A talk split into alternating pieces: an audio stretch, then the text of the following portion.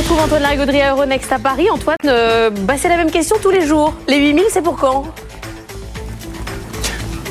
Bah, a priori, on, on, prend une option sérieuse hein, pour cette fin de semaine parce qu'après euh, une petite phase d'indécision, on a vu une consolidation lente.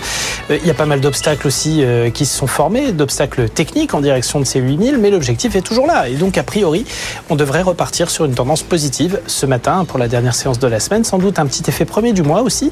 Puis on va se mettre au diapason de Wall Street, hein, puisqu'on a eu un record absolu pour le S&P 500, ça on a l'habitude. Record absolu pour le Nasdaq, le Nasdaq Composite, hein, premier depuis novembre 2021, au-delà des 16 000 points.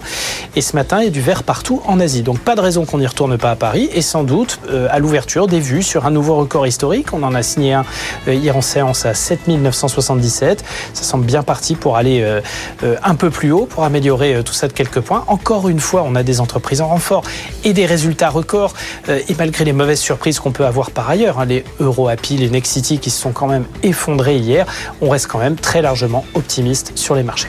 Bon, attention quand même, Antoine, aux statistiques. On a vu ces derniers jours que le marché y était sensible.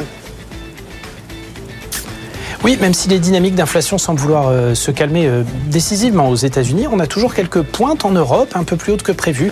Et euh, on a vu que ça avait fait un peu pression sur les indices justement hier. Donc on va guetter ce matin ce qui se passe du côté des PMI européens. Les indices de directeurs d'achat, ils seront publiés à 10h. Hein, c'est la deuxième estimation pour le mois de février.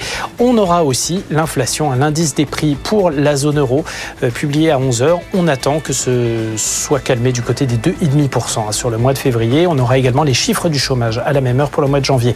Puis aux États-Unis, dépenses de construction à 16 heures, un indicateur toujours important pour euh, le mois de janvier.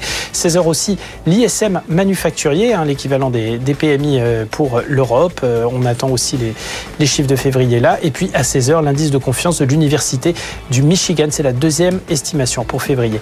les taux, eux, ils sont largement détendus. Hein. le taux 10 ans américain après les chiffres de l'inflation PCE qui était inférieur aux attentes.